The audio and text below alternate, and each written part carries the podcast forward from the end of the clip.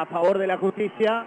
Si había un penal escandaloso en la previa de la jugada, como dijo Carlitos, por lo menos la señora de los ojos vendados esta vez le dio una mano a Banfield, más el penal que todos señalan en el primer tiempo.